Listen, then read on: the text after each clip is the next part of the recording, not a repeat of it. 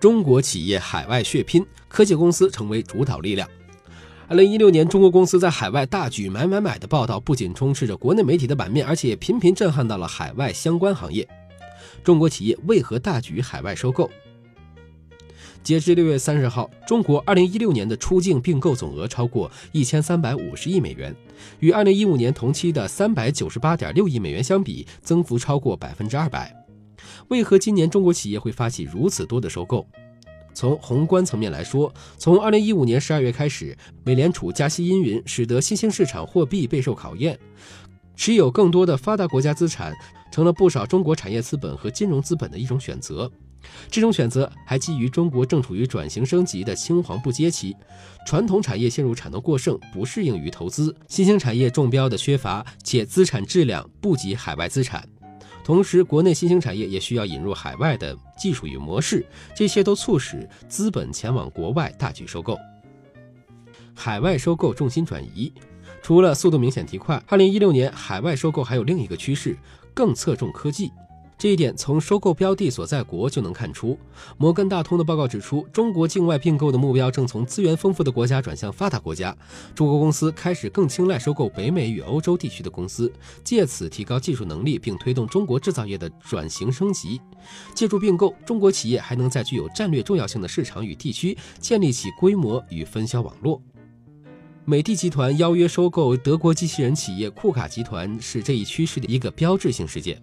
库卡是全球顶尖的工业机器人制造商，是德国工业4.0制造业网络化战略中的重要参与企业。截至七月十六号的最新进展，美的持有的库卡集团股份将达到百分之七十六点三八，交易金额则达到四十五亿欧元。科技巨头频频出手，标的所在地的转变背后也反映出了收购主导者身份的转变。此前之所以能够主要集中在资源丰富的国家，很大程度上是由于能源资源行业的国有企业占据了主导地位。但目前，不同的产业资本和金融资本都开始踊跃进行收购，其中国内科技巨头主导的巨额跨国收购是今年最为抢眼的亮色。腾讯今年的海外收购主要有移动端游戏业务有关。本月初，与软银、中投公司等资本组团收购 Supercell，以八十六亿美元的天价，成就了全球游戏迄今为止最大规模的单笔收购合约。腾讯今年的海外收购远不止于此，腾讯还以六千万美元收购了美国手游初创公司 Pocket Games 约百分之二十的股份。腾讯的收购方向与其收入结构紧密相关。根据腾讯的年度财务报表，二零一五年腾讯实现的。一千零二十八点六三亿元收入中，高达五百六十五点八七亿元是由网络游戏创造的。在强势业务上进行新的扩张，有助于强化在该领域的生态圈，进一步巩固腾讯的市场地位。游戏业务也不仅仅是腾讯的现金牛，更是腾讯从本土即时通讯转变为全球科技巨头的重要跳板。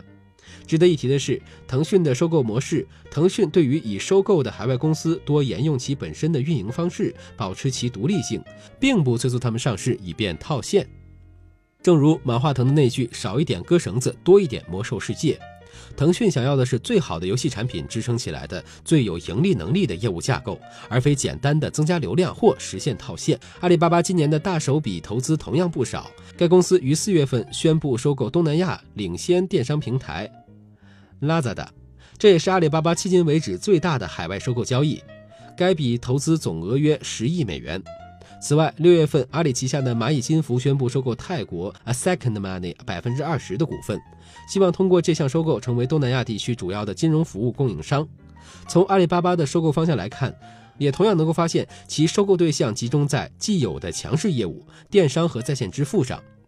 阿里选择这样的并购方向，也是基于其跨境电商的发展目标。